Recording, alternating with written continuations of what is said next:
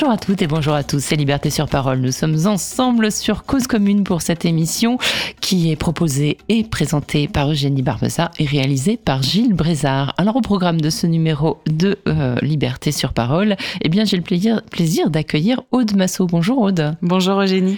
Vous êtes euh, bédéiste, on dit ça? On dit bédéiste ou on dit autrice de bande dessinée? Ou on dit dessinatrice? Comme On dit vous quoi? voulez. Voilà. Comme vous vous dites quoi vous? Euh, ça dépend, je dis autrice parce que BDI c'est un peu vague. Ah oui. Autrice ça veut dire qu'on écrit, qu'on dessine. Je trouve ça un peu plus classe. Ben Mais bon. voilà, mais, mais bon, c'est classe et on va se rendre compte en parlant avec vous, c'est très classe. Alors vous venez aujourd'hui pour un album, un album qui est sorti il y a quelques années et qui vient d'être réédité, ça s'appelle Chronique du 115, une histoire du SAMU social. Il se trouve que c'est les 30 ans du SAMU social qu'on fête euh, cette année, donc euh, c'est pour ça que vous avez réédité en version augmentée ce, cet album que vous aviez fait paraître, je crois que c'était en 2017-2018. Il était paru en janvier 2017. Voilà. Ouais, c'est ça. Donc c'est aux éditions Stenkis. Euh, ce- cet album, vous dites autrice, il est intéressant parce que, outre qu'il est très beau, c'est aussi votre premier en tant qu'autrice, justement. C'est le premier où vous avez vraiment euh, tout fait. Oui, tout à fait. C'est un album que j'ai écrit et dessiné. Euh, c'est un documentaire. Donc j'ai fait une enquête pendant un an et j'ai recoupé tous mes écrits, mes enregistrements dans cet album de BD. Ouais, donc c'est un boulot de journaliste, en fait. Oui, on de peut- documentariste. Tout voilà. à fait, ouais. Voilà. Ou de- de- d'auteur de documentaires. Enfin, Voilà. Donc vous avez utilisé vos talents de, de dessinatrice et d'enquêtrice pour pour euh, voilà allier ce plaisir que vous avez du dessin puisque c'est votre métier à euh, vraiment révéler des situations etc euh, qui vous intéressaient. On va y revenir. Mais comme toujours, on va essayer de vous vous connaître un peu. Alors vous déjà euh, une femme dans le monde de la BD, autrice, dessinatrice, il y en a pas tant que ça. Euh, Peut-être plus un peu aujourd'hui, mais euh, c'est ça reste euh, une minorité. hein? Oui, oui, après, on vit un peu une époque euh, révolutionnaire, j'ai l'impression. Chouette. Là, j'ai regardé les Césars euh, vendredi. Bon, bah, ça a bien changé, quoi, euh, le visage quand même du cinéma français. Ouais. Euh, Il y a beaucoup plus de femmes réalisatrices, récompensées, ça fait Mhm. plaisir. Il y a des voix qui s'élèvent aussi contre la maltraitance faite aux femmes, le, le pouvoir dominant masculin. Mhm. Donc c'est une très bonne chose. Et bon, la BD, je pense que ça va suivre. Là, il y a de plus en plus d'autrices depuis les dix dernières années qui sont reconnues, qui font des euh, qui voilà, qui, qui maintenant il y a plus de BD, on va dire féminine comme on disait entre guillemets avant, ce qui voulait absolument rien dire. Maintenant, les femmes, elles font de la science-fiction, euh, elles font de la BD reportage, euh, voilà. Donc euh, il y a y a vraiment le- un paysage qui s'élargit et ça fait du bien. Et ce qui est aussi, alors je ne sais pas si c'est vraiment nouveau, c'est plutôt vous qui allez pouvoir nous éclairer là-dessus, mais j'ai l'impression qu'il y a de plus en plus de BD documentaires aussi. Euh, j'ai l'impression que beaucoup de sujets, moi qui suis plutôt dans les thèmes sociaux, etc., je vois que beaucoup euh, de bouquins de sociologie sont adaptés en, bande dessinée. C'est une manière d'élargir le lectorat, de faire passer des idées euh, de manière plus légère et peut-être plus accessible, euh, mais tout en restant à chaque fois très documenté. J'ai vu des excellentes adaptations euh, de, plein de bouquins j'avais lus et tout d'un coup je me suis dit, oh j'aurais dû commencer par la BD mais Ouais. mais, euh, mais j'ai l'impression que c'est c'est un genre aussi qui s'attaque à des sujets qui avant étaient réservés à des gros bouquins euh, sérieux genre thèse universitaire Oui, c'est vrai, il y a une explosion de la BD reportage également ces dix dernières années. Alors c'est un genre en fait qui, qui apparaît là, qui est en train de, de complètement se développer. Euh, parce que la BD est un médium en fait qui permet de vulgariser, donc de rendre peut-être plus accessible des sujets un peu compliqués. Euh, on n'a pas forcément envie de lire une thèse de 500 pages sur tous les Mhm. sujets tous les jours. Donc la BD c'est un moyen euh, de rendre accessible au grand public des sujets un peu pointus. Et puis, euh, c'est comme c'est entre la littérature, on va dire, et, et le documentaire euh, filmé, en fait, ça permet au lecteur aussi de rentrer peut-être euh, de manière plus intimiste dans les sujets. Mhm. Donc, c'est un médium qui est très intéressant pour ça. Et je pense qu'on est au début euh, d'un genre nouveau qui va sûrement continuer à évoluer. Mhm. Et alors, ce qui est intéressant dans les, dans, dans les, dans les BD documentaires, c'est qu'évidemment, souvent, on suit un personnage. On peut suivre euh, bah, un indigène qui lutte pour la préservation des terres euh, contre une grande, une grande entreprise. Vous, c'est vous qu'on suit dans 115. Dans, je me souviens, dans le genre du capital, on suit presque un chat qui est, qui est, qui est, qui est, qui fait, fait le fil conducteur alors qu'il n'existe pas dans ce gros bouquin euh, féministe et très intéressant qui est paru il y a quelque temps. Euh, donc, oui, il faut quand même euh, le, l'auteur de documentaire BD, il faut, enfin, il faut qu'il trouve le fil conducteur. Ça, ça a été évident que ce serait vous euh, qui alliez euh, suivre bah, toutes les équipes du 115 par les maraudes et tout ça. C'était évident de, de, se dessiner en train de, de faire ce reportage. Alors c'était pas forcément évident parce que j'aime pas beaucoup me mettre en scène. Moi, j'aime pas trop raconter ma vie. Ah, c'est dommage parce que vous allez le faire un peu là. Mais bon là, voilà, j'avais choisi ce, cet angle-là. Alors c'est une question qu'on se pose beaucoup, je pense, beaucoup d'autoristes se posent euh, quand on aborde un sujet documentaire, parce qu'en fait, il faut que le lecteur s'identifie euh, un personnage principal, sinon il risque de lâcher le bouquin en cours de route. Euh, et puis un récit qui n'est pas porté par une émotion. En fait, quand on fait de la BD, on écrit quand même une histoire. Euh, c'est pas comme écrire un article de presse. Donc, il faut trouver un angle pour que le lecteur puisse, voilà, se plonger dans le récit et rester jusqu'à la fin du bouquin. Donc, il faut créer un personnage principal. Alors, ça peut être un chat, ça peut être soi, ça peut être un personnage de fiction. Mais en tous les cas, j'ai l'impression qu'il n'y a pas 36 000 solutions. Sinon, il reste sur une voix narrateur un peu extérieure. Et du coup, ça, ça crée un détachement avec le sujet. Et pour le coup, le médium de BD est intéressant pour justement que le lecteur s'imprègne d'un sujet complètement et se plonge dans un univers. Donc, euh, donc voilà. Euh, après, peut-être qu'on va inventer d'autres choses ou que des bah auteurs vont inventer d'autres moyens de le faire. Mais le chat, déjà, c'est une bonne idée, je trouve. Ouais, ouais, ouais. ouais. mais bon, le chat, ça aurait pas été pour le 115 parce qu'il fallait vraiment quelqu'un qui découvre en même temps que nous. En fait, vous nous faites rencontrer le fondateur euh, du 115, vous nous faites rencontrer les équipes, vous nous faites rencontrer les personnes à la rue aussi. Et du coup, on a ce regard un peu extérieur, un peu parfois euh, gêné, un peu sachant pas où se mettre, un peu euh, voilà, choqué, empathique. On passe par toutes les émotions avec vous, en fait.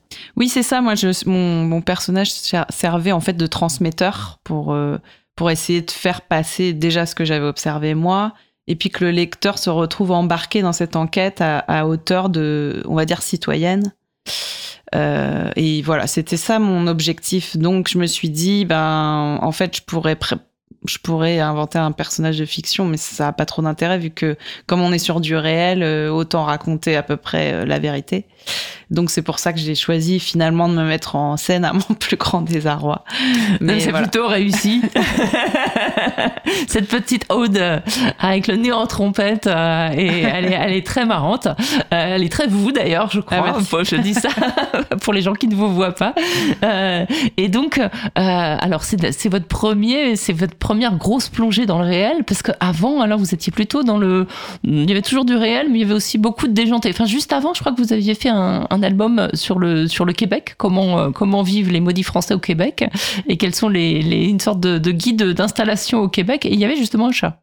Oui, c'est vrai. Euh, là, je l'avais fait avec des amis à l'époque, euh, donc c'était pas moi, mais c'était leur histoire à eux. Donc c'était quand même incarné par des, des, personnes qui racontaient un récit réel et toujours humoristique, même dans le 115. J'ai quand même voulu mettre un peu d'humour euh, parce que même quand le sujet est grave, voilà, il y a toujours euh, il y a toujours euh, des choses un peu décalées qui sont intéressantes de montrer. Donc, et là, justement, c'est votre personnage qui prend toute cette émotion-là, c'est son, son, étonnement parfois. C'est elle qui porte un peu cet humour, justement. Oui, oui, tout à fait. Ouais, bah, en fait, c'est surtout qu'on arrive plongé dans un univers quand même qui est assez... Euh, c'est une institution, le 115, donc euh, il faut déjà comprendre un peu comment ça marche.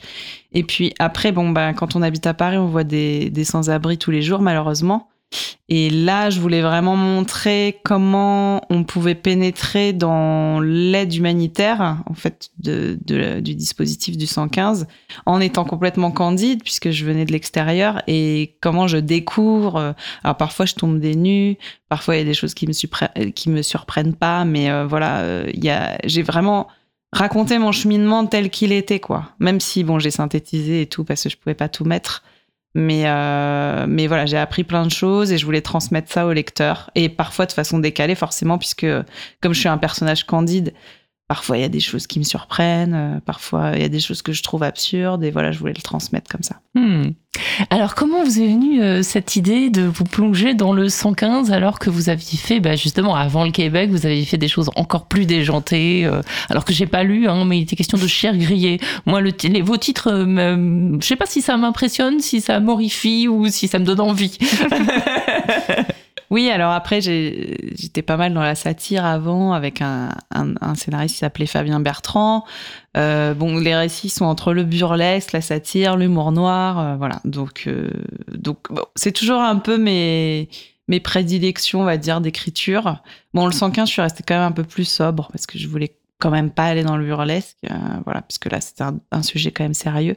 Après sur d'autres récits, euh, voilà, c'est plutôt un ton que j'aime bien donner à mes récits. Hmm, ouais, il semble que dans le prochain qui sort très bientôt, il y a à nouveau un peu le côté road trip, burlesque, euh, aventure, à la fois sur un sujet sérieux. Ça s'appelle Des femmes attendant l'annonce. Des femmes guettant l'annonce. Guettant l'annonce, pardon. Tout à fait. Voilà. C'est un récit d'une autrice féministe marocaine qui s'appelle Fedwa Misk et qui parle de l'IVG et de la situation des femmes au Maroc. Euh, mais c'est une fiction, donc effectivement, c'est un road trip un peu à la Thelma et Louise euh, de femmes qui partent se faire avorter entre Casa et Agadir en pleine cabale contre l'avortement. Euh, et évidemment, le ton est toujours un peu burlesque, même si le sujet est grave. On a essayé quand même de faire un, un récit humoristique parce que l'humour, finalement, je pense que ça ça permet de, de conquérir euh, même les gens qui sont pas d'accord. Je sais pas hmm. comment dire. Par l'humour, on arrive quand même à faire vaciller un peu plus les gens que au moins ils disent, premier au moins on a envie de continuer. C'est-à-dire qu'on se dit pas c'est un sujet de bonne femme l'avortement. Bon ça me concerne pas. C'est ça. On ne fait pas son Gérard Larcher.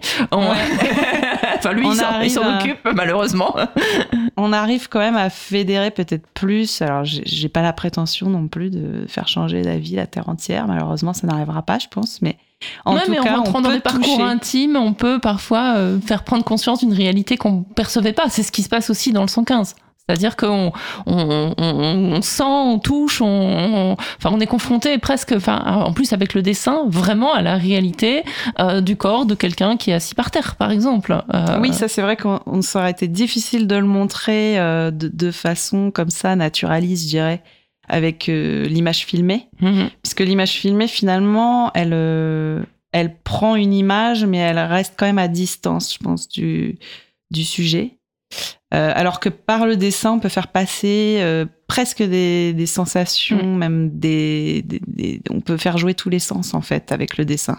Même sans avoir le son ni les odeurs, on peut faire passer des choses. Euh, je pense, beaucoup plus fortes. Bah, C'est-à-dire qu'on choisit dans le dessin. Filmer, si on n'a pas la bonne image au bon moment, si on n'a pas branché la caméra, on n'a pas l'image. Tandis que vous, c'est toutes vos émotions que vous avez réussi à retranscrire dans tel dessin, tel angle qui vous l'auriez peut-être pas eu à la caméra ni en photo en fait. Oui, oui, certainement. Après, je voulais pas non plus tomber dans le voyeurisme, donc il y a Alors, toute pas cette, du tout. Distance, et en plus très sobre parce que c'est du noir et blanc. Vous avez choisi noir et blanc pour euh, pour cet album. De rester sobre et, et, juste et ne pas tomber dans le pathos, ne pas tomber dans dans le voyeurisme. Enfin bon, il y avait un, un axe à trouver qui, que auquel je tenais vraiment beaucoup. Mhm. Et, c'est vrai que par le dessin, on peut montrer, mais on peut ne pas montrer. On peut mettre des choses dans le texte qu'on met pas dans le dessin et inversement. On peut jouer un peu comme ça sur, euh, sur la suggestion. Euh, donc c'est ça qui est intéressant aussi, je trouve. Mhm. Alors, comment vous est venu euh, le 115 Comment, quel a été le, déclic pour vous, vous approcher de ce sujet alors que vous étiez sur complètement d'autres choses avant? Alors, euh, j'avais très envie d'écrire un récit de bande dessinée. Après, je m'inspire un peu de, de, choses qui me tiennent à cœur, qui m'entourent, euh, de choses qu'on me raconte, que j'observe, voilà. Et là, il se trouvait qu'à l'époque, euh, j'avais une colocataire qui travaillait au 115 et donc qui me racontait ses nuits quand on se croisait dans la cuisine pour prendre un café, puisque elle, elle rentrait à 7 heures du matin, moi je me levais à peu près à cette heure-là. Donc on se croisait le matin et, et elle me racontait sa, sa nuit de boulot. Et elle avait tellement d'histoires et tellement d'anecdotes euh, que je trouvais euh, incroyable, quoi. Hein. Parce que parfois, on se dit, il faut euh, partir à 3000 km pour voir des choses qui sont incongrues ou qui changent de l'ordinaire. Mais en fait, là, c'est en bas de chez nous, quoi. Mhm. Et je trouvais ça assez, assez dingue. Et je me suis dit, tiens, euh, j'ai l'impression qu'il n'y a pas beaucoup de récits euh, comme ça qui existent. Peut-être en littérature, il y a le récit de Patrick Declerc euh, qu'on connaît, les naufragés. Les, naufragés. mais bon, en BD, j'avais pas l'impression qu'il y ait tant de choses que ça. Il y a Charles Masson qui a fait un album qui s'appelle Soupe froide chez Casterman. Mhm. Il y a quelques années, mais il n'y a pas beaucoup de choses quoi sur le sur la précarité la vie dans la rue. Donc, je me suis dit, bah, il y a peut-être quelque chose à faire. Puis vous, ce qui était intéressant, c'était ce qui vous intéressait, c'était aussi le lien entre les gens du 115 et euh, les personnes à la rue. C'est-à-dire, c'est pas juste les personnes à la rue, c'est vraiment comment euh, comment on s'approche, comment on, comment on se comprend, comment on s'aide. Euh, je dis volontairement, enfin, je pense que les gens du 115, et d'ailleurs vous le dites, ils reçoivent aussi. C'est-à-dire, c'est c'est un, un vrai échange, quoi. Ouais, tout à fait. Alors après, quand euh, j'ai commencé à réfléchir au récit que j'allais faire, j'avais le choix d'y aller toute seule et de rencontrer des sans-abri et de prendre des récits, de les restituer. Mais en fait, euh, je pense que je serais peut-être passée à côté du sujet si j'avais fait ça, parce mhm. que c'était quand même intéressant de rencontrer les gens compétents euh, dans l'aide sociale, voilà, le, pour essayer de comprendre vraiment comment on peut aider ces personnes, en tout cas je voulais pas que le, lecteur sorte du récit avec un constat mm. et, pas de choses constructives pour, euh, pour se dire, euh, pour essayer de comprendre en fait pourquoi les gens euh, tombent dans la rue et n'arrivent pas à s'en sortir. Donc je voulais vraiment qu'on sorte du récit en, en ayant déjà une compréhension du phénomène, quoi. Alors la compréhension du phénomène, elle arrive dès l'ouverture du livre, avec cette rencontre assez incroyable. Bon, déjà, c'est une chance d'avoir pu lui parler longuement avec Xavier Emmanuelis, euh, ce médecin euh, qui a fait un tas de trucs, hein, puisqu'il est euh, cofondateur de Médecins sans frontières. Il a exercé à la prison, je sais plus laquelle, la Fresne, Fleury-Mérogis. Voilà, il a été. Donc il avait cette connaissance des publics en grande difficulté, en précarité, et, donc bah, qui a qui a fondé le ce qu'on appelle le, SAMU social, ce qu'il a appelé le SAMU social. Euh, c'est un peu l'inventeur de, de, de, de, ce qui existe aujourd'hui en termes à la fois d'hébergement d'urgence, d'aller vers, etc. Et donc vous avez une grande discussion avec lui qui se passe dans une grande brasserie parisienne. Et là, on voit un petit décalage. On commence par rigoler dès le départ. En, voilà, le, premier truc moi qui m'a fait exploser de rire. Bon, y je raconterai que ça parce qu'il y a plein de choses dans le livre, mais euh, où il demande des, des glaçons pour mettre dans son vin rouge et on sent que c'est un habitué de la grande brasserie, qu'il a l'habitude, il connaît le serveur, que voilà, qu'il est, qu'il est un peu chez lui dans ce monde un peu luxueux, alors que c'est quelqu'un qui a euh, une attention aux plus pauvres. C'est ça, c'est ce décalage-là qui, je pense, vous a fait rire aussi et euh, que vous mettez en ouverture du livre et tout de suite ça donne le ton de, on va parler de choses sérieuses, mais attention, on se rend pas au sérieux puis on n'est pas à l'abri des paradoxes et c'est comme ça parce qu'on est des humains, quoi. En gros, c'est ce que j'ai lu au tout début, quoi. Ouais, ouais, tout à fait, c'est ça. Euh, en fait, quand j'écris une scène, il faut toujours trouver un truc à un peu incongru, quoi. Parce que si on, si le lecteur ouvre le livre en s'attendant à ce qu'il va lire, euh, je pense qu'on le perd dès la troisième page. Bah, je crois que s'il n'y avait pas le coup des glaçons dans le vin rouge, on, on, aurait moins d'attention au discours très théorique que vous avez arrivé à rendre et qui, qui, vous, qui vous décrit sur les besoins de l'être humain. Il vous fait vraiment un cours quasiment.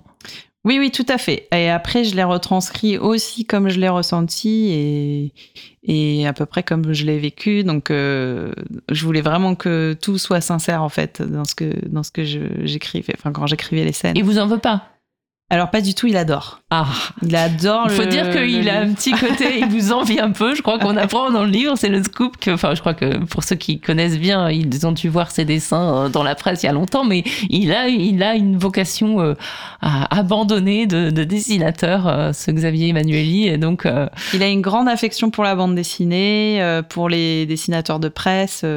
il m'a invité une fois dans les coulisses du SAMU aussi, mais J'en ai pas fait une bande dessinée, mais c'était euh, voilà là où il bossait aussi. Donc j'étais allée le voir et il y a des dessins de Charlie Hebdo sur les murs. Donc euh, comme il y a Patrick Pelou aussi qui est médecin urgentiste, mhm. il y a une grande proximité entre ces milieux euh, médico-humanitaires et, et les journalistes dessinateurs de presse. Mhm. donc c'est pas forcément là pour le coup c'est c'est logique. Ouais. Euh, mais voilà, il a une grande affection pour la bande dessinée. Quand je l'ai appelé euh, pour lui dire je fais une bande dessinée sur le 115, il était absolument ravi. Il m'a répondu tout de suite. Il m'a invité à déjeuner.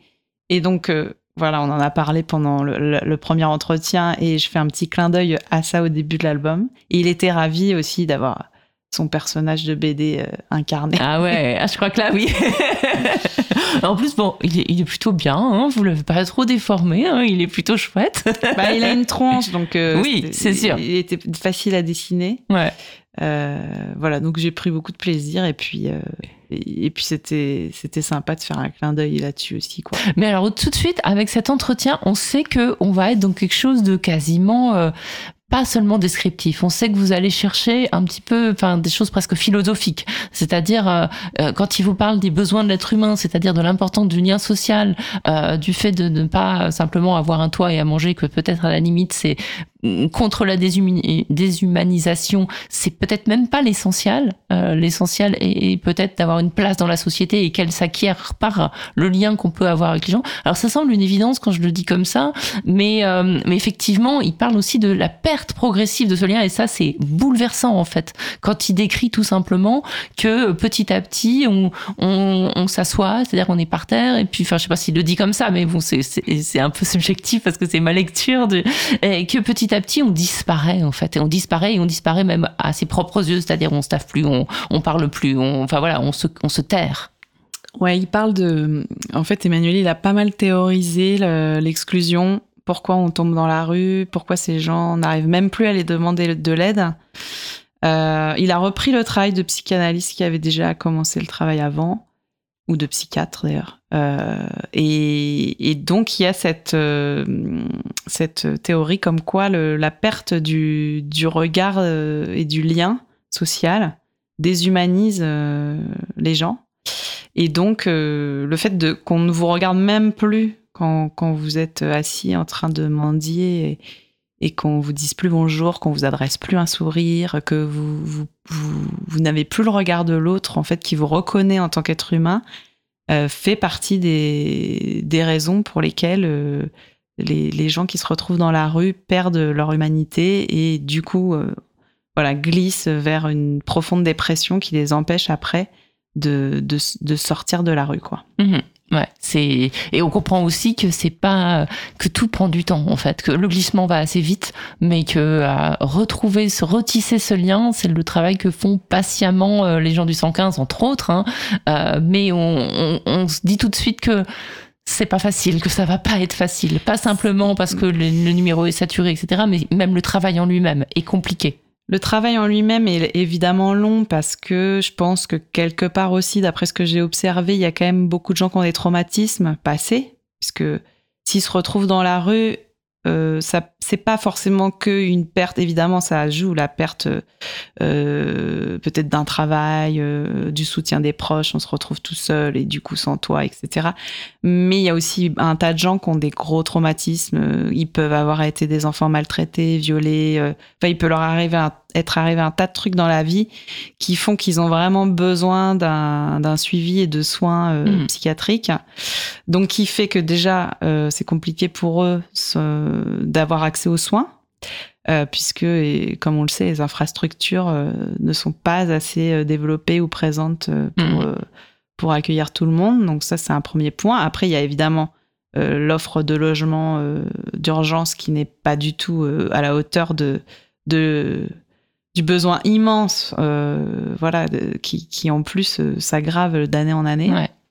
Euh, donc il y a un tas de facteurs comme ça. Sans compter la rue elle-même qui est extrêmement pathogène. On vit, bien on sûr, vit, on vit 50 ans dans la rue. Hein. C'est l'espérance de vie pour un homme, c'est 49 ans. Donc c'est vraiment. Et oui, et après oui, ce qu'on ce qu'on doit vraiment prendre, on doit vraiment prendre conscience que dormir trois nuits de suite dans la rue, on va dire, c'est déjà euh, quelque chose qui vous déshumanise terriblement, puisque vous, vous, avez froid, vous dormez sur un sol dur, donc vous commencez à avoir des, des problèmes de santé euh, très vite, en fait, euh, mmh. des, des, douleurs euh, physiques. vous êtes exposé au virus, donc vous pouvez choper un tas de maladies qui peuvent vous fragiliser encore plus. Vous avez vous mangez pas à votre faim ou vous mangez très mal, puisque en plus vous, vous êtes vite décalé. Mmh. Vous perdez le rythme euh, des mmh. journées. Donc tous ces facteurs-là fait qu'on glisse très très très vite euh, quand on se retrouve dans la rue euh, dans un, un, état de fragilité qui euh, rajoute au, au, mal en fait. Mmh.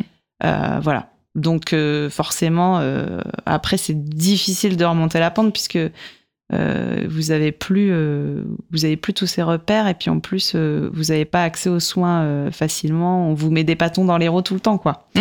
et encore plus quand vous êtes une femme puisque en plus vous êtes exposé aux agressions sexuelles ouais. à la violence voilà bon, bref Voilà. Non, mais c'est une réalité que vous avez pu approcher euh, de manière euh, assez concrète, euh, sachant que voilà, c'est souvent euh, euh, les personnes qui ont déjà le moins de filet de sécurité, comme vous le disiez. Il y a beaucoup d'enfants qui, qui sortent de l'ASE, qui de l'aide sociale à l'enfance, qui n'ont pas eu de parents, qui ont été placés dès leur plus jeune âge, qui à leurs 18 ans, je crois que c'est enfin c'est la, la, majorité des, des, des, gens qui ont été placés euh, finissent à la rue malheureusement. Hein. C'est une grosse grosse grosse proportion des jeunes qui sont qui sont à la rue, c'est des gens qui n'avaient pas ces filets de sécurité.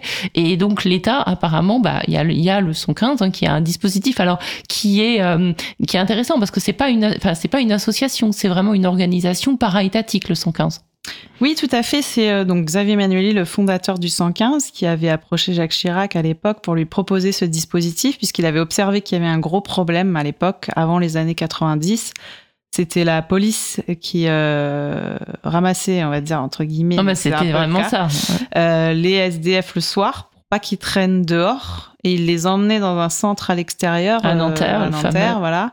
Euh, Ils étaient douchés ou gênes.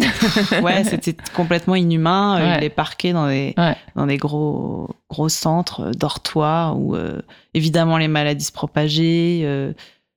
Euh, l'hygiène était épouvantable. En plus de, la violence, des, des vols, voilà. beaucoup s'en plaignent. Euh, il faut lire le livre de Patrick Declerc, ouais. euh, Les naufragés, qui parce que lui, il a fait une vraie immersion. Ouais. C'est d'ailleurs le premier en fait. Il y a. Alors il y avait eu Jean-Luc Porquet qui avait ah, fait ça, au, au, qui, qui, est journaliste au, au, Canard enchaîné. Il l'avait fait aussi, mais peut-être moins longtemps. Euh, Patrick Declerc, lui, euh, il a, il a vraiment donné physiquement. C'est vraiment mis dans la peau d'un SDF en fait. Et, euh, Quitte à devenir un peu colo même. Voilà, voilà. ça. Et, euh, et, donc, il s'est exposé à toutes les ouais. violences possibles. Ouais. C'est un milieu très masculin en plus, donc euh, j'imagine même pas pour les femmes ce que ça devait être. Mais voilà. Bah, elles se planquent, elles se lavent ouais. pas. Elles, enfin voilà, les, les femmes qu'on rencontre, elles nous disent, mais enfin voilà, parfois elles, certaines, elles osent même pas en parler parce qu'elles se sont tellement dégradées physiquement, presque volontairement pour pas être sujettes à des, à des viols et à des agressions sexuelles, qu'à un moment, euh, recoller à la féminité quand on a vécu dehors en tant que femme, c'est c'est dur. C'est très très dur. Moi, j'en ai rencontré des femmes. Euh... SDF. Euh, J'étais au, au, centre d'accueil euh, des femmes. Euh, j'ai fait quelques interventions là-bas. Euh, bon, voilà. En plus, il y a plein de profils différents. Maintenant, il y a, il y a pas mal d'immigrants aussi, donc mm -hmm. des femmes venues d'Afrique de, de l'Ouest qui arrivent et qui se retrouvent vraiment exposées dans un univers vraiment très très dur. Ouais. Donc, donc oui, oui, c'est à l'époque, voilà, il y avait aucun encadrement. Et donc, euh, le docteur Emmanueli s'est dit il faut, faut qu'au moins il y, ait un dispositif reconnu par l'État qui prenne en charge ce problème. Et ce n'est pas en. Effectivement, là, c'est ça. Ça, comment dire euh, sa philosophie, sa philosophie ouais. ou sa théorie du housing first donc euh, d'abord euh, donner un logement ou les soins avant care first et lui il, est, il était plutôt partisan du care first parce que je pense qu'il est d'une génération il a observé que mettre les gens dans des hébergements de nuit sans aucun soin, euh, aucun suivi médical, aucun euh, mmh. suivi social, psychologique, finalement, ça ne réglait pas du tout le problème. Donc lui, il a tenu à monter un dispositif qui pouvait faire de l'accompagnement euh, social, psychologique, médical pour chaque personne. Donc mmh. dans dans, dans l'utopie, c'était ça à la base. Évidemment, ça s'est pas passé comme prévu. Il a eu quelques moyens, mais pas assez. Ouais. Donc euh, voilà, il a bataillé pendant 20 ans, 30 ans, je sais plus. Puis après, il a fini par, euh, par claquer la porte et, et, se concentrer sur d'autres ONG. Mais euh, ouais. C'est pour ça aussi que votre livre est important, j'ai trouvé, parce que effectivement, quand on parle du 115, quand on en parle à des gens, en tant que journaliste, le 115, aut automatiquement, ce qui vient à l'esprit, c'est un numéro saturé que les gens n'appellent même plus parce que de toute façon, il n'y a pas de place. C'est-à-dire, c'est euh, en fait c'est l'image d'une défaite en fait qu'on a tous dans la tête. C'est-à-dire, on rencontre des gens à la rue, le 115, bah, pff, non, t'as as appelé le 115, bah non, j'appelle plus. Euh, et, et, effectivement, c'est ce qu'on entend tout le temps et de plus en plus.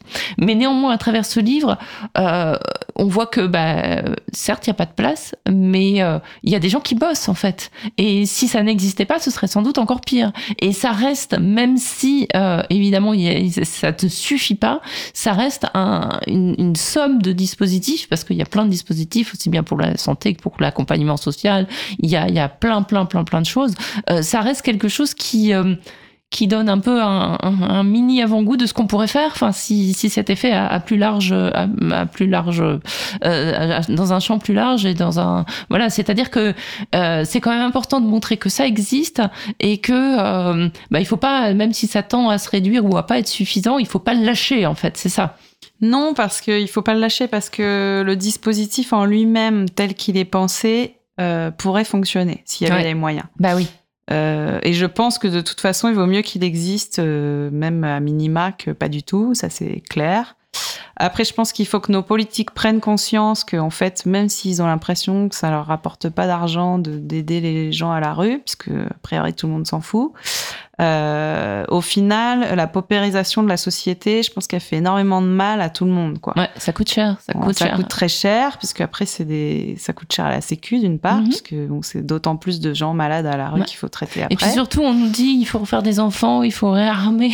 mais en même temps, les gens, ils sont là. Enfin, c'est un peu un gâchis quand on voit surtout des, des très jeunes qui, qui, qui, qui dorment dehors, qui sont en train de se gâcher, de tomber dans des addictions, de tomber dans des, dans des, des modes de survie qui, qui vont leur coûter leur santé, euh, euh, leur liberté parfois, euh, on se dit que bah, c'est quand même, on, a fait le mauvais choix, quoi. On raisonne pas à long terme. Moi, j'habite dans un quartier dans le 19e où on voit de plus en plus de gens à la rue. Chaque année, il y en a plus parce que il y a, vous connaissez un peu le quartier Stalingrad, qui, qui a voilà été tout le temps nassé par la police pour, euh, dégager les, les SDF qui sont sous les tentes, là, sous le pont. Mhm.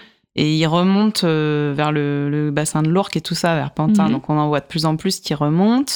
Il y a énormément de gens qui tombent dans la drogue, le crack et tout ça. Le crack, euh, il y avait notamment. voilà, ils perdent très vite pied. Donc mhm. là, c'est encore plus difficile après de les aider parce que quand vous avez le cerveau ravagé en plus. C'est très compliqué de s'approcher des gens qui, qui, qui ont pris du crack parce que et puis c'est dangereux. C'est dangereux, voilà. Il y, a, il y, a, une violence incompréhensible et soudaine qui peut arriver à n'importe quel moment. Et, enfin voilà, même les gens de médecins du monde, ils se disent mais oh là. Euh, c'est très violent. Euh, on voit ce qui se passe aux États-Unis, euh, les grandes villes comme San Francisco où le, le downtown est devenu infréquentable tellement mhm. il y a de gens qui sont tombés dans des drogues hyper euh, hyper sale quoi mhm.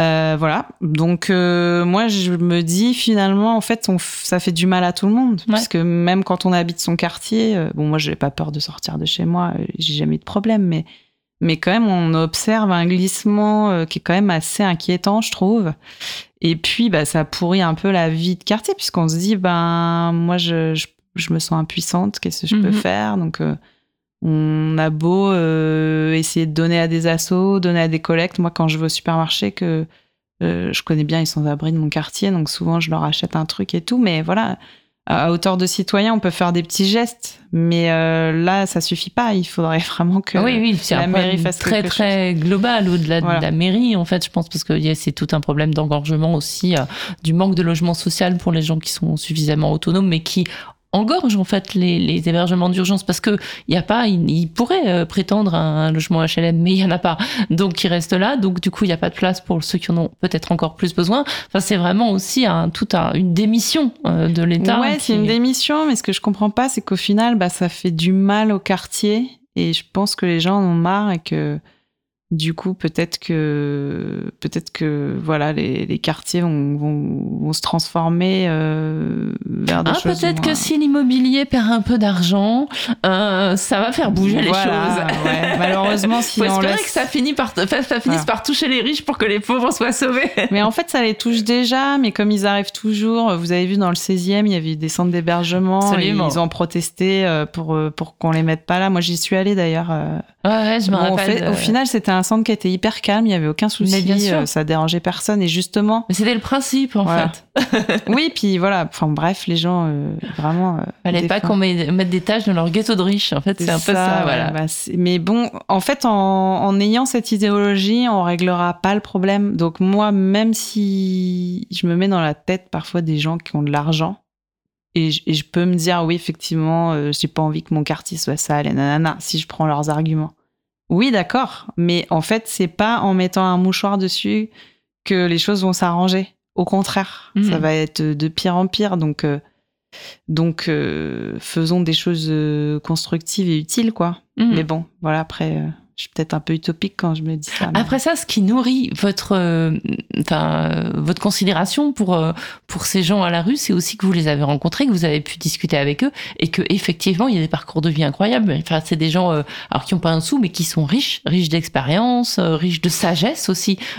souvent, on s'en rend compte, on se dit mais quel discours construit, mais quelle, enfin, quelle analyse, ou enfin, moi, ça m'est arrivé très souvent, et, on le voit dans le livre aussi, d'être en admiration devant, euh, devant des gens euh, qui ont euh, des parcours incroyables, une analyse politique assez, assez stupéfiante aussi. Oui, oui, tout à fait. Après, c'est vrai que quand on discute avec les gens, de toute façon, de façon générale, quand on voyage et qu'on va à la rencontre de l'autre, on se rend compte que tous les clichés tombent et que finalement, les gens sont d'ailleurs souvent beaucoup plus riches et intelligents que ce qu'on peut croire. Mm-hmm. Euh, et c'est le cas euh, de, beaucoup de sans-abri qui ont une vie avant d'être à la rue et qui souvent, euh, souvent, oui, ce sont des gens cultivés. Il y en a beaucoup. Et puis une observation du monde aussi, à ras, du sol, certes, mais mais mais mais il y a une, souvent une, une acuité par rapport à la vie, à l'information. J'ai remarqué que beaucoup étaient très informés, parfois même surinformés. C'est vrai, oui, oui, oui, oui, tout à fait. Euh, donc euh, après, euh, voilà, les gens sont restent humains et avec leur parcours de vie plus ou moins accidenté et et aller à la rencontre des sans-abri, c'est aussi apprendre beaucoup de choses d'eux, voilà. Donc c'est c'est intéressant d'aller faire une maraude une fois dans sa vie, je pense. Hmm, bah, le conseil. On va écouter un peu de musique avec un titre que vous avez choisi, je ne sais plus lequel, mais on va l'écouter et on en parle juste après et on continue à discuter avec vous, Aude Masso. Just a perfect day. Drink sangria in the park. And then later, when it gets dark, we go home.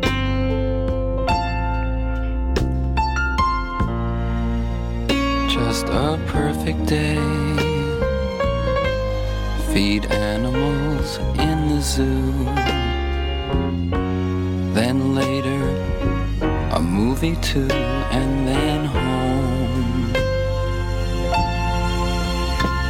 Oh, it's such a perfect day. I'm glad I spent it with you. Oh, such a perfect day.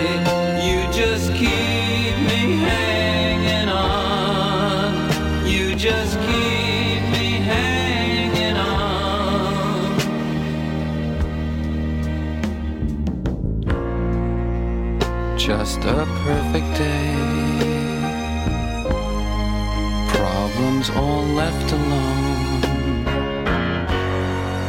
Weekenders on our own. It's such fun.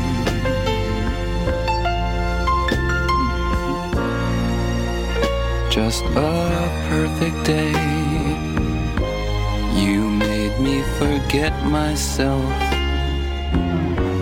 I thought I was someone else, someone good.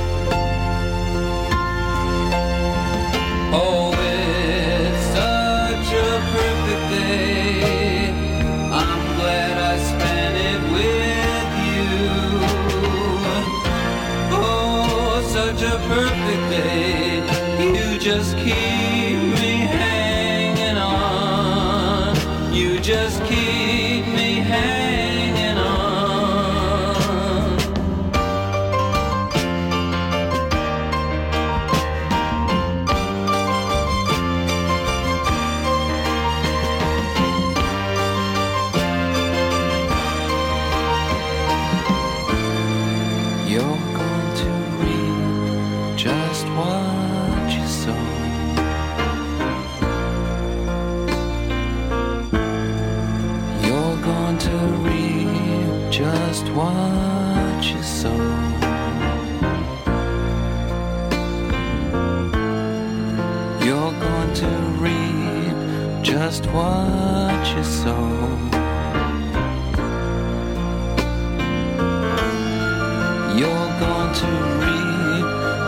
one.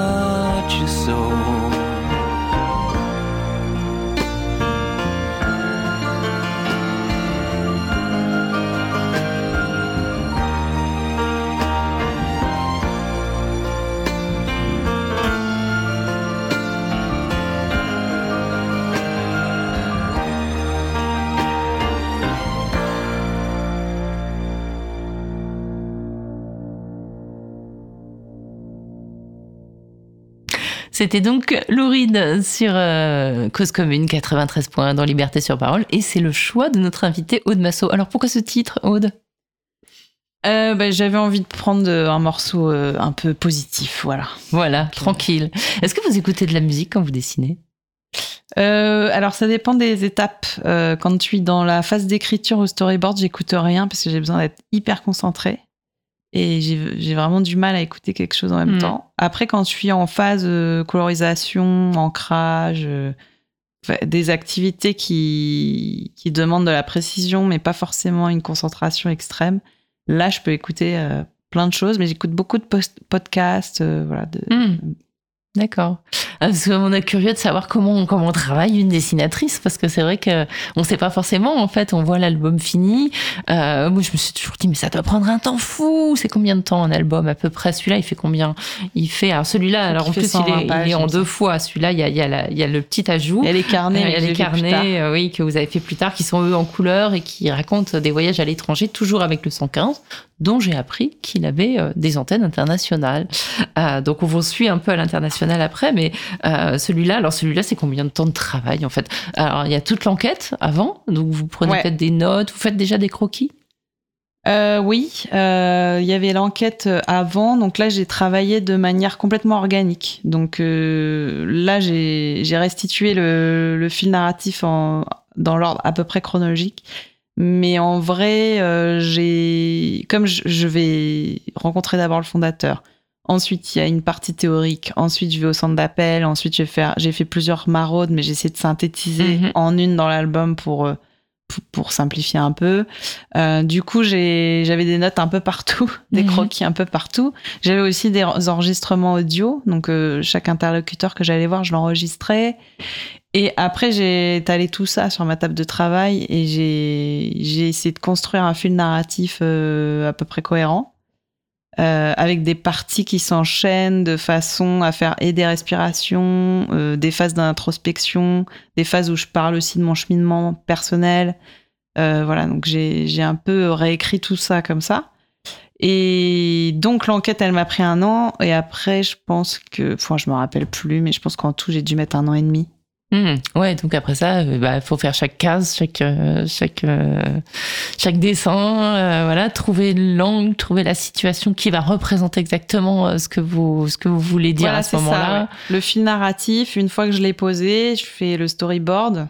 Donc là, je reprends mes croquis, mes notes et tout. Donc je mets ça en. Est-ce que vous avez fait des photos, par exemple, pour les personnages? Est-ce que vous les avez photographiés pour vous souvenir euh, exactement d'une forme de visage ou, euh, Euh, J'ai fait des photos des équipes, Ouais, euh, pas des sans-abri, parce Mhm. que je voulais pas leur imposer ça. ouais. Je trouvais que c'était pas le but en plus de Mhm. ma démarche. Le but Mhm. de ma démarche, c'était vraiment d'aller vers eux de manière naturelle et sans me mettre en posture Mhm. de journaliste ou de Ouais. d'observateur. Euh, donc, euh, d'ailleurs, j'ai un petit clin d'œil dans l'album par rapport à ça, puisqu'à un moment, je prends des notes sur une maraude et, et, et la- la- l'assistante sociale de l'équipe me dit de ranger mon carnet.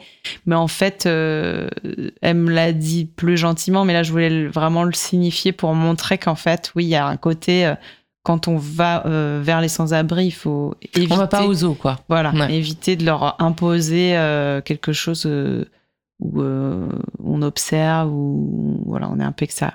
On est dans une rencontre euh, Ouais. humaine avant tout, euh, voilà. Et donc, euh, et donc ça a été ça. Puis après, je fais mon storyboard et puis après, je mets au propre en fait. Mhm. Une fois que mon storyboard est bien calé, quoi. Ça a été facile à éditer, un album sur le 115 Sujet difficile, pas rigolo forcément, même si je pense qu'il y avait des, des- des éditeurs qui connaissaient votre travail, ça les a peut-être surpris. Ça a été facile? Alors c'est sûr que pour un album comme ça, il faut un éditeur engagé. Mhm. Euh, ce projet a intéressé plusieurs éditeurs au départ, mais il y en a plein qui n'ont pas osé le publier. Ah ouais. Donc ils m'ont finalement dit que bah, le sujet, voilà, ils n'étaient pas sûrs. Bon, après, euh, c'est toujours un peu le jeu quand on envoie Ouais. des projets, hein, ça convainc ou pas les comités éditoriaux. Et du coup, c'est les éditions Steinkiss qui ont, qui ont finalement signé le projet. Il se trouve que c'est un éditeur assez engagé Ouais. Sur euh, tout type de sujet. Euh, bah, déjà, ils font beaucoup de documentaires. Ouais. Et puis, ils parlent beaucoup de ces sujets-là. euh, De manière assez sensible. Je me souviens de, de Carnet de prison, euh, qui, euh, qui, qui est vraiment aussi assez sensible, avec beaucoup d'engagement de la part de l'auteur. Voilà, c'est ça. Ouais, ouais, tout à fait. Donc c'était à peu près dans la ligne quand même de ce qu'il faisait. Euh, j'étais ravie qu'il me fasse confiance puisque c'était mon premier projet que j'écrivais. Mhm. Donc euh, voilà. Mais du coup, ça a dû marcher du feu de Dieu pour que ce soit réédité. Alors, ça n'a pas été un succès immense euh, en termes de vente. Alors moi, je, je- je dois vous dire que j'ai des collègues qui euh, m'ont dit ah mais non mais je l'ai lu il y a longtemps. Mais euh. voilà, il y a beaucoup de gens qui l'ont lu. Alors, je pense qu'il y a beaucoup de gens qui se le sont passés. Ah, ah. Il y a beaucoup de gens qui l'ont emprunté à la bibliothèque. Parce qu'en en fait, on en a beaucoup parlé dans la presse Ouais. en, en 2017 quand il est sorti. euh, donc, euh, il a quand même eu un écho. Euh, les gens dans le milieu associatif et les milieux euh, sociaux les connaissent l'album. ouais. On m'en parle beaucoup. Là, on va voir ce que ça donne avec la réédition. Je crois qu'il est un peu mis en avant. Il y a le l'antenne du SAMU social qui va faire un petit événement en mars.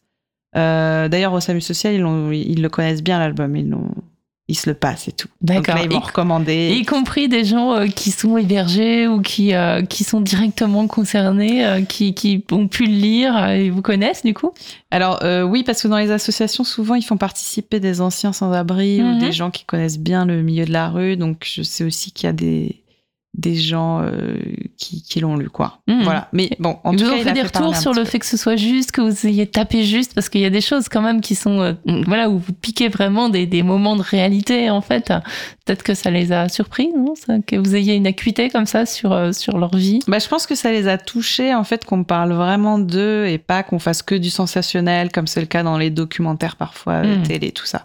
Donc c'est vrai que pour le coup, les gens ont été touchés par ça. Mhm. Euh, ça moi, j'ai un rôle de transmetteur, donc euh, et je pense qu'ils sont contents que leur voix euh, soit. Oui, parce que euh, vous n'êtes pas du tout dans une position surplombante, bien au contraire dans le livre. Donc du coup, ça, ça donne aussi euh, cette accessibilité, y compris pour les gens concernés qui se disent, bah, elle a cherché à comprendre, elle n'est pas arrivée avec ses grandes idées, quoi. Bah, pour moi, c'est un témoignage de citoyen. Mhm. J'ai beaucoup lu de, de théories, de, de théologistes et tout, qui ont fait des essais sur le sujet et tout, qui sont plus ou moins euh, des acteurs de terrain. J'ai remarqué que ceux qui sont pas des acteurs de terrain restent vachement sur le- les statistiques et tout, donc c'est un peu Le des sans-abrisme, ce terme. Donc ça, je trouvais que justement, je voulais éviter ça. quoi. Mhm. Je voulais vraiment que ce soit un témoignage de terrain à hauteur de citoyen, pour que aussi le lecteur euh, s'identifie et euh, se retrouve à la place d'eux, quoi. Mhm.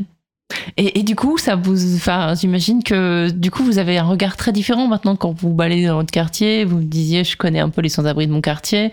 Euh, Enfin, vous pouvez plus regarder les choses pareilles quand on a Ouais, fait- c'est très Ouais. compliqué. Ouais, j'ai un peu de mal maintenant à, à ne rien faire. Je donne beaucoup plus qu'avant. Je parle plus aux sans-abri qu'avant. Mhm. Euh, après, je me sens toujours aussi impuissante. Par contre, ça, je- Ouais.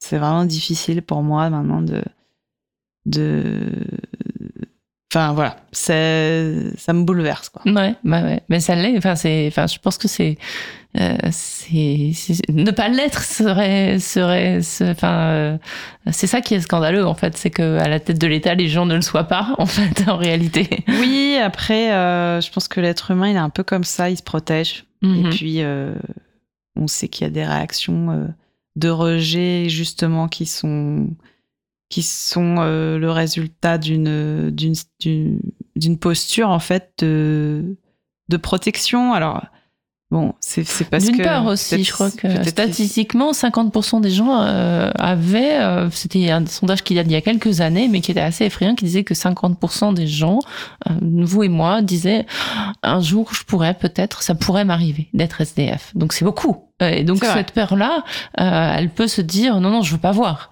C'est vrai qu'on préfère, par, euh, par réaction euh, à la peur, ne préfère euh, se voiler la face. Après, c'est Mm. très humain, quoi. Ouais.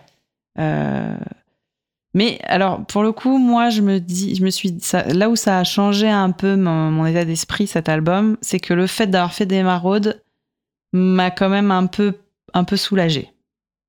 Parce que euh, j'avais l'impression d'être un peu utile, quoi. Ouais.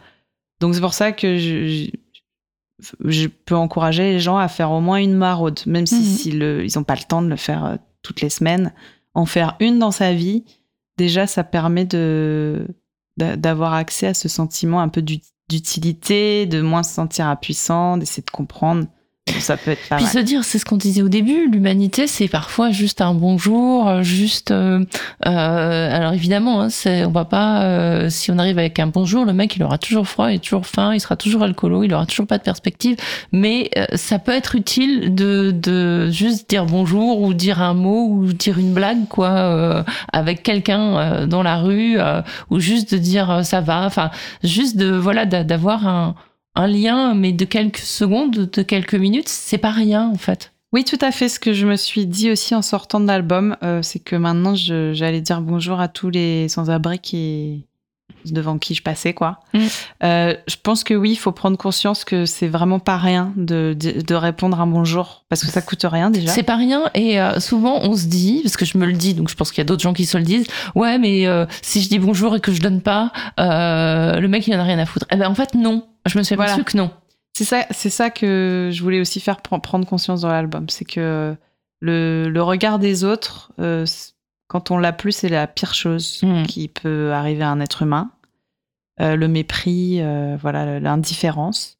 Donc répondre à un bonjour, même si vous n'avez pas un sou en poche et que vous pouvez pas donner ce jour-là, c'est euh, c'est déjà beaucoup pour euh, pour les gens en fait. Mm. Donc euh, C'est juste, euh, voilà, ne pas. L'indifférence, il n'y a rien de pire, en fait. Euh, D'ailleurs, ils nous le disent dans le métro, les gens qui font la manche. C'est, euh, ouais, levez la tête de vos portables, là, ça va, il y en a qui s'énervent, et ils ont raison, je pense. bah oui, ça- parce que je pense que ça rend fou en fait. Ouais, ouais. Mais euh, après, bon, à Paris, les gens sont, sont comme ça. Ils, sont, ils ont toujours été froids, distants dans le métro. Euh, Parfois, mais bon. ils sont quand même très proches dans le métro. Prenez la 13, euh, ça rapproche. hein, Ouais, c'est ça. Mais après, je pense pas que les gens sont mauvais dans le fond. C'est que c'est juste un. Ouais, et puis c'est aussi bah, la crainte, le, le, le- la peur de, enfin, je sais pas, d'être trop engagé. C'est euh. un- c'est un- une réaction de protection. Ouais, ouais. Voilà. Bon. C'est humain. C'est comme ça. Euh, maintenant, euh, je pense que la plupart des gens sont quand même euh, capables de d'avoir des gestes d'humanité, Mm. donc euh, heureusement. Mais mais voilà, je voulais faire prendre conscience ça aussi à, à travers l'album. Hmm. Et alors, euh, la, fin de l'album, c'est donc vos carnets de voyage. Vous êtes allés à différents endroits du monde en, suivant, donc du coup, euh, euh, des gens du, du 115 qui, y travaillent. Et là, bah, où il y a aussi une ouverture, courte, hein, mais sur des réalités assez, assez terribles aussi. Ça peut être en Russie, ça peut être en Afrique. C'est, en fait, on voit que bah, la pauvreté et la grande pauvreté, c'est un phénomène universel avec des nuances euh, quand même euh, importantes. C'est-à-dire que euh, les gamins en Afrique, c'est terrible. Enfin, voilà, c'est terrible et à la fois, c'est du, du vrai gâchis parce que ces gamins, ils demandent qu'une chose, c'est qu'on les regarde, qu'on s'occupe d'eux, même un tout petit peu, quoi. Oui, bah oui, après, c'est là, j'ai voyagé dans les antennes de Moscou et de Ouagadougou. Donc, en fait, ce que j'ai observé déjà, c'est que selon les pays, les cultures, le, les gens exclus peuvent être différents. Donc, en Afrique, c'est beaucoup les enfants, Ouais. parce qu'il y a des familles très, très nombreuses, avec euh, parfois 8-9 enfants, et qu'en plus, il y a des croyances euh, populaires. Euh, parfois, il y a un enfant qui est soi-disant possédé ou maudit, donc euh, il est exclu de la, du foyer. quoi. Euh, donc euh, il y a des facteurs culturels, économiques qui peuvent changer pas mal le visage des gens qui se retrouvent à la rue. Euh, donc en Afrique, ouais, j'étais dans un centre pour les enfants des rues et effectivement là, pour le coup, là, ce que je trouve encore plus dramatique, c'est qu'évidemment plus les... ces enfants sont tôt dans la rue et plus ça va être difficile après pour eux de- d'en sortir, puisque Mhm. là, ils sont vraiment en construction, donc, euh, donc ils se construisent sur des bases euh, qui sont euh, catastrophiques. Quoi. Une grande violence, euh, une prédation, enfin voilà, tout ce qu'on Bah peut oui, ils sont évidemment exposés aux maltraitances, aux trafiquants, euh, à la drogue, euh, à la trafic d'organes, Enfin, c'est terrible. ouais, c'est terrible. Et évidemment, euh, ce qui est encore plus horrible, c'est que vous imaginez le taux de mortalité infantile qu'il y a d'autant plus. Euh, voilà, bon, c'est hum, ça. Et puis bon, c'est le Burkina Faso est un pays très pauvre, donc là évidemment il y a encore moins de moyens. Par contre, c'est une culture qui est quand même très euh, fraternelle, Ouais. où les gens sont très solidaires. Moi, ce que j'ai observé en voyageant, c'est que plus les pays euh, sont pauvres et plus les gens sont solidaires. Ouais. Euh, parce que nous, dans nos grandes villes riches, occidentales et tout, il y a quand même quelque chose de où on a perdu un peu le sens euh, parfois de, des liens, de, de la solidarité. On est un peu individualiste, quoi. Tout à fait. Et les gens qui viennent d'Afrique, euh, qui se retrouvent à la rue, ils, parfois, moi, j'ai eu cette, cette phrase qu'on m'a dit, c'est ici vous nous parlez pas, mais vos poubelles sont riches. Donc c'est plus dans les poubelles. Ben, c'est ça, c'est un peu ça. Alors après, je me suis dit, et ce qui est très intéressant, c'est de se questionner sur c'est quoi être pauvre. Mm, mm. Parce que finalement, je me dis parfois, vous pouvez pas alors, il faut manger à sa faim, par contre. Il faut quand même avoir l'eau courante et le minimum. Mais, mais en fait, la, la richesse euh, des humains n'est pas fondamentalement euh, liée à, à, leur capital. Mhm. Elle peut être. Enfin, on est beaucoup plus riche quand on a une famille unie, aimante, même si on a euh, peu, peu de choses. Mais quand même, on a de quoi se nourrir, on a l'eau courante, évidemment. Mais mais que si on est très très riche et qu'on est seul au monde, mhm. euh, voilà. Ouais. Euh, donc ça, c'est intéressant aussi de se poser cette question-là. Mhm. Qu'est-ce qui fait que euh, dans notre société, on a créé des exclus? Parce que parce que c'est pas qu'une question de, de, richesse en fait. Ouais, c'est pas qu'une question que de, de, richesse monétaire en tout cas. Ouais. Voilà. Et, vous disiez vous êtes allé en Russie aussi. Alors là, autre autre ambiance. Déjà le froid le froid euh, qui fait oui, alors il y a le facteur climatique aussi hmm. qu'il faut prendre en compte. Euh. La misère est-elle plus dure au soleil? Est-elle plus douce au soleil? Ah, Ça, je sais pas. Par contre, vous vivez beaucoup moins longtemps par moins 30. C'est sûr. oui, c'est sûr. Vraiment moins longtemps.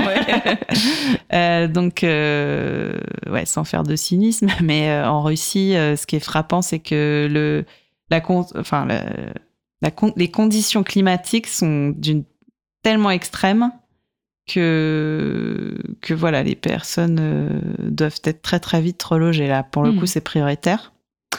Euh, bon, euh, j'étais à Moscou, c'était en 2017. voilà, maintenant j'y retournerai pas vu le contexte géopolitique. Bah, de toute façon, les pauvres on les a envoyés à la guerre. Hein.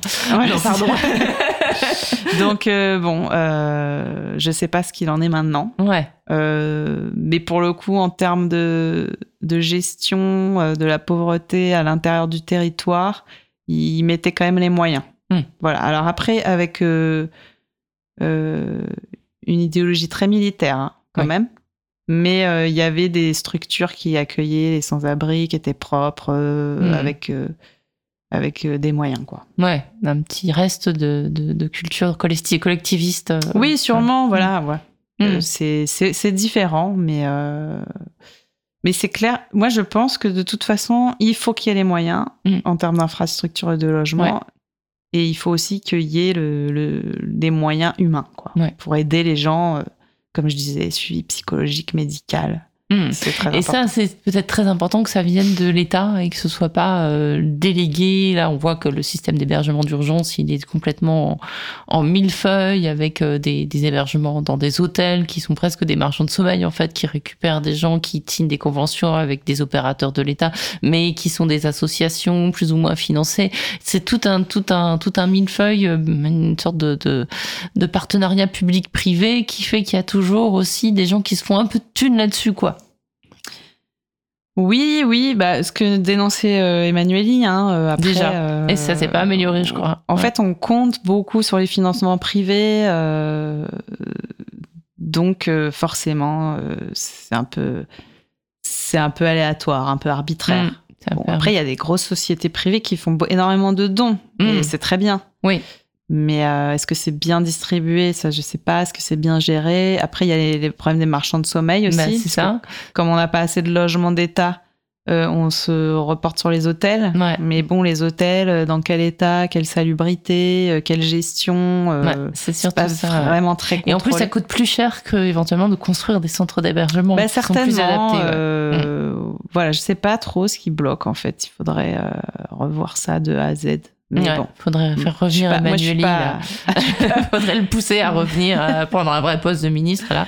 Ouais, je suis pas au ministère, donc je, voilà, je, j'imagine bien qu'il a, que ça doit être très compliqué, mais euh, c'est une question quand même euh, de choix politique. Ouais. Et du coup, alors ce, bouquin, le 115, donc Chronique du 115, une histoire du SAMU social qui est donc est reparu il y a très peu de temps là aux éditions Stenkis, euh, il vous avait ouvert la porte sur d'autres documentaires. On va parler pour terminer un peu de vos autres projets, enfin ce passé et à venir. je crois que vous avez fait une saison à l'ONU, c'était quoi ça? Alors, suite à Chronique du 115, ouais, j'ai publié un album qui s'appelle Une saison à l'ONU, qui est un documentaire également, mais là, je, je l'ai fait euh, en collaboration avec euh, un journaliste qui s'appelle Karim Lebourg. C'était sa première bande dessinée. Et lui, il a été correspondant pendant quatre ans à l'ONU. Euh, voilà, il a couvert tout le conflit syrien. Il était correspondant pour RFI. Et du coup, il relate son expérience dans les coulisses, les discussions entre les diplomates, comment marche l'ONU, et c'est très intéressant. Ah, c'est intéressant de, peut-être de le lire aujourd'hui où on parle beaucoup de l'ONU et puis de son impuissance euh, réelle ou supposée. Euh, euh ouais, tout à fait. Alors pour le coup, l'ONU a très très bien marché, continue de bien marcher. Il est très utilisé par les enseignants dans les lycées pour parler du sujet et tout ça. Euh, et il est encore en circulation là, il sort en poche prochainement. D'accord. Donc des BD en poche. Mais c'est dingue. Maintenant, on fait des BD format poche. Oh là là. Parce que vous savez que le manga et tout, maintenant, ah bah oui. le visage change un petit peu le visage des livres. Mais voilà. Euh, quand un bouquin a bien marché, une BD a bien marché, parfois elle sort en poche euh, parce que déjà ça permet de faire un prix euh, plus attractif. Et puis parce que les jeunes aussi aiment bien avoir le petit format et tout ça. Donc voilà. Très bien. Bah, ça, je découvre des trucs, mais c'est dingue. et alors, donc, il y a, y a les, les fameuses euh, femmes guettant l'annonce, c'est ça? Euh, Et ça, c'est à apparaître. Donc, on, va. Alors, j'imagine que euh, Afrique, ce sera un bouquin très coloré, très. Des femmes guettant l'annonce, ouais, ça se passe au Maroc. J'ai fait deux résidences pour monter cet album avec Fedoa Misk et ça sort le 3 avril chez Sarbacane. Donc mhm. c'est ma prochaine sortie. Voilà, ça parle de l'IVG au Maroc. C'est très intéressant. C'est une voix féministe euh, africaine, nord-africaine. Donc mhm. c'est intéressant aussi, je trouve. Bah oui. Et puis, euh, ça parle de la condition des femmes, euh, de l'émancipation, mhm. du choix. Donc c'est très intéressant. Mais c'est quand même humoristique. Ça, on vous fait confiance, Aude, pas de problème. Et entre-temps, vous avez fait d'autres choses. Euh, je crois que vous avez fait un, album avec une humoriste africaine aussi. Oui, euh, Ouagadougou Pressé, c'était un album euh, chez Sarbacane également avec Rukiata Ouedraogo, qui est chroniqueuse, humoriste et qui a adapté son deuxième spectacle en bande dessinée qui parle de sa vie entre euh, Paris et Ouagadougou, euh, ses souvenirs de famille, le décalage culturel, euh, son arrivée à Paris, la difficulté pour les immigrants de s'intégrer. Elle arrive dans le quartier de Château-Rouge. Donc, elle, elle croise tous les rabatteurs des centres de coiffure qui la harcèlent. Donc, c'est un tas de petites, petites anecdotes du quotidien, comme ça, humoristiques, mhm. sur sa vie qui, qui sont très, très, très, très chouettes. Mm. Super, belle collaboration. Et après, alors après, il y a celui qui va sortir, donc il est fini. Et là, vous bossez sur quoi? Peut-être vous dites pas. Ah bah, je bosse déjà sur, sur mes prochains albums, mais je peux parler d'un, puisqu'il va sortir à la rentrée, donc c'est dans pas très longtemps. C'est justement avec euh, l'auteur d'une saison à l'ONU, Karim Lebourg, on refait un album, et cette fois sur les coulisses de la Maison Blanche. Waouh Ça va sortir pendant les Et vous êtes allé en résidence là-bas? Alors pour le coup, j'ai pas eu le temps parce que c'est un album qui est un peu fait en urgence, mais euh, là je suis, je suis un peu euh, tenue par les Blanche, mais alors quand c'était, à quel moment? C'était au moment de Trump, au moment d'Obama, au moment de, Biden? En fait, Karim il fait ça avec un autre journaliste qui s'appelle Jérôme Cartillier et qui lui a été euh, correspondant à la Maison Blanche. Donc en fait, Karim et Jérôme écrivent en binôme. Ouais. Karim a déjà fait de la bande mm. dessinée, donc il aide Jérôme à mettre ses anecdotes en scène. Et donc, c'est sous les trois présidents, Biden, Trump et Obama. Waouh euh, Donc, il y a des anecdotes, en fait, de, ah, mais alors ça, derrière chaque président. Ça, alors que ça va être euh, les, élections. Vous avez toujours un super timing, hein. franchement. Euh, là, ça va sortir à la rentrée, juste à quelques mois du résultat des élections américaines. C'est intéressant. ben, là, pour le coup, ça venait pas de moi, c'était les éditions Delcourt et, et Karim et Jérôme. Ils font bien leur métier quand même, ces éditeurs. Hein. et c'est vrai qu'il faut y penser dans notre monde parce que c'est tellement difficile de faire exister. Ouais, mais c'est vrai que ça donne envie aussi de savoir un peu parce que là, c'est vrai que ça nous paraît tellement fou là avec le Trump qui remonte et tout ça qu'on se dit bah on a envie de savoir euh, le système américain. On a envie ouais, je pense que ça va ça va intéresser les gens. Et je pense que les prochaines élections vont être assez flippantes. Donc, vous avez dû euh, dessiner Trump, Obama, et je dessine Trump, ouais, ouais. Obama et Biden. Ouais, les trois. Les trois, ouais. Là, j'ai hâte. très bien. Donc voilà, donc il y a ce projet-là, puis plein d'autres. Votre carrière, elle est lancée maintenant. Euh, euh, c'est, euh, on s'est déjà rencontrés. donc vous m'aviez raconté que vous aviez fait une école en, Belgique très prestigieuse, et puis qu'ensuite il y avait quand même eu quelques années de, de un peu de galère où vous avez appris votre métier, enfin continué à faire votre métier tout en étant. vous aviez fait du storyboard, vous aviez même fait du graphisme dans des maisons d'édition, enfin plein de choses qui n'étaient pas vraiment le métier de alors, autrice de, de, de bande dessinée. là maintenant c'est bon, vous arrivez à vivre de votre, de votre vrai métier? Maintenant, ça commence à aller mieux. Ouais, euh, c'est vrai que quand on débute en tant qu'auteur de bande dessinée, c'est quand même difficile d'en vivre, à moins de faire un premier gros succès, ce qui arrive à, certains, mais c'est rare. Euh, donc, euh, au début, on est très mal payé. C'est beaucoup lié à est-ce qu'on va faire des ventes ou pas. Donc, les éditeurs prennent pas beaucoup de risques sur les auteurs débutants. Après, quand vous commencez un petit peu à marcher, ça va un peu mieux. en fait, on vous donne des avances sur droit mhm. pour créer l'album qui sont en fait une sorte d'enveloppe en fait que l'éditeur va allouer à un auteur pour la création et cette enveloppe est liée quand même pas mal au premier tirage et aux ventes qu'on va faire après donc euh, après vous remboursez votre avance sur les ventes votre avance sur les ventes mmh.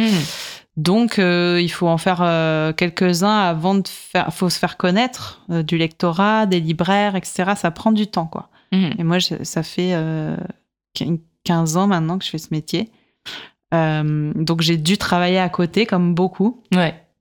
Euh, pour pouvoir euh, bah, juste vivre en fait. Hmm. Alors après, j'ai eu de la chance, j'ai quand même trouvé du boulot dans le dessin, dans le dessin animé, voilà.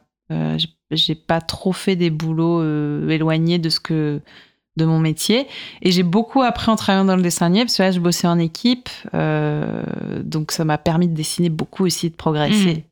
Donc ça, c'était chouette. Par contre, euh, j'ai continué à faire mes albums le soir, les week-ends, donc j'ai toujours eu un rythme assez intense, quoi. Hmm. Là, maintenant, ça va un peu mieux euh, parce que euh, je suis plus obligée de bosser autant sur des boulots alimentaires qu'avant. Je peux bosser plus sur mes projets. Mais après, Inch'Allah, comme on dit. Est-ce que ça, va durer On ne sait jamais. Hein. Ça reste, mais, oui. Mais bon, après ça, voilà, ça commence, à être un peu connu, un peu reconnu. On se fait connaître. Et puis après, voilà, on, a plus de boulot, on a des plus, enfin, on a des avances euh, plus confortables. Mhm.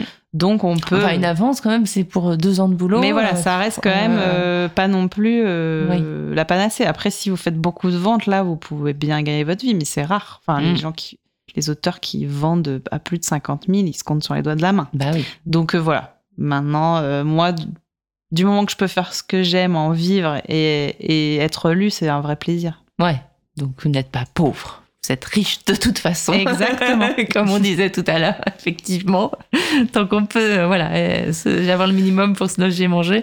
Et puis, puis voilà, avoir ça. Et faire ce qu'on aime. Faire ce qu'on aime, oui, c'est excellent. Une chance. Absolument, je confirme.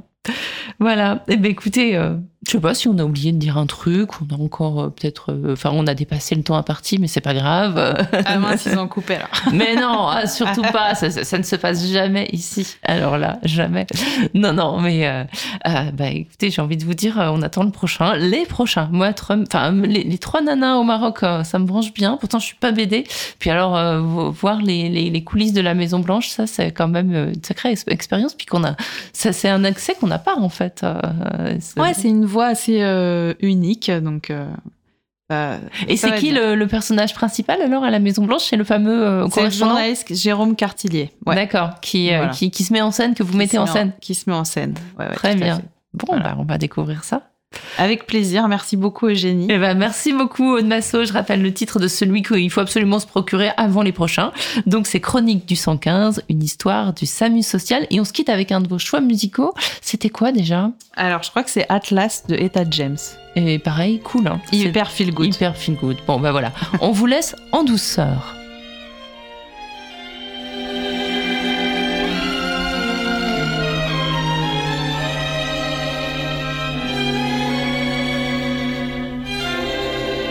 at last.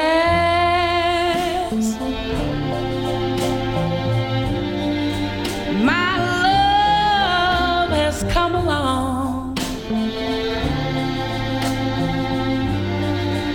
My lonely days are over.